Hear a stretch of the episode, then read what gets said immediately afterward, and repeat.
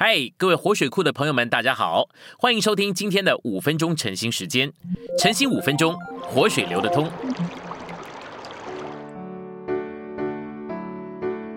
今天有两处经节，第一处是哥林多前书十二章二十八节，神在教会中所设立的，第一是使徒，第二是伸言者，第三是教师，其次是行异能的。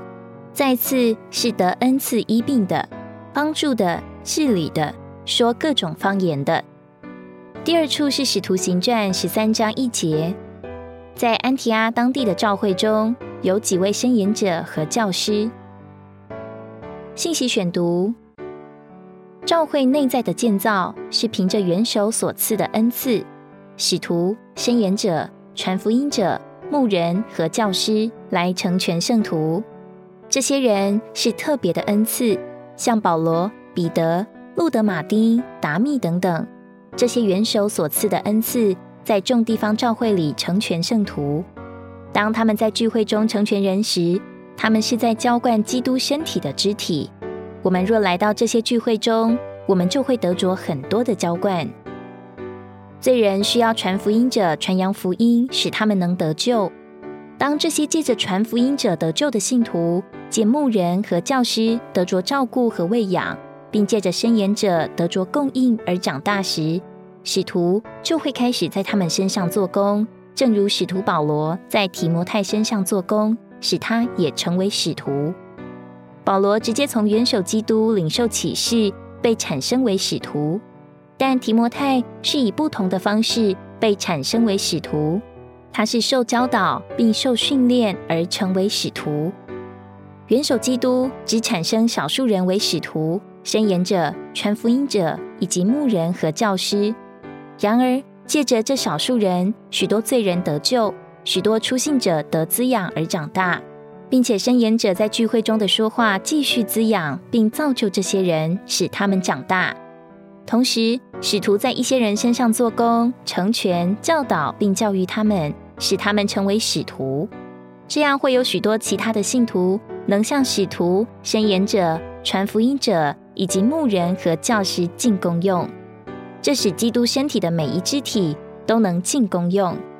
原先只有少数人能传扬、牧养、教导、说话并成全，但现今有大量生产，所以增加了许多人能做这些事。借着恩赐成全圣徒。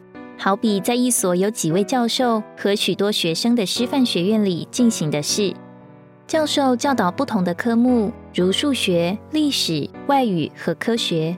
起初只有这几位教授懂得他们的科目，但四年后，那许多学生都该能做教授所做同样的事。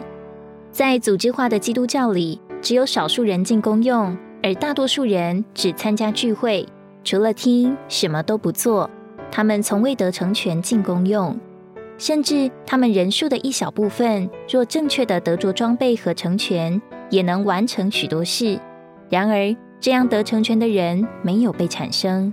在每一处地方教会中，所有的圣徒都该得成全而进功用，以建造基督的身体。我们不该有选择性，乃该将所有肢体带进执事的工作中。几年后，所有圣徒都该能像使徒、宣言者、传福音者以及牧人和教师那样进功用。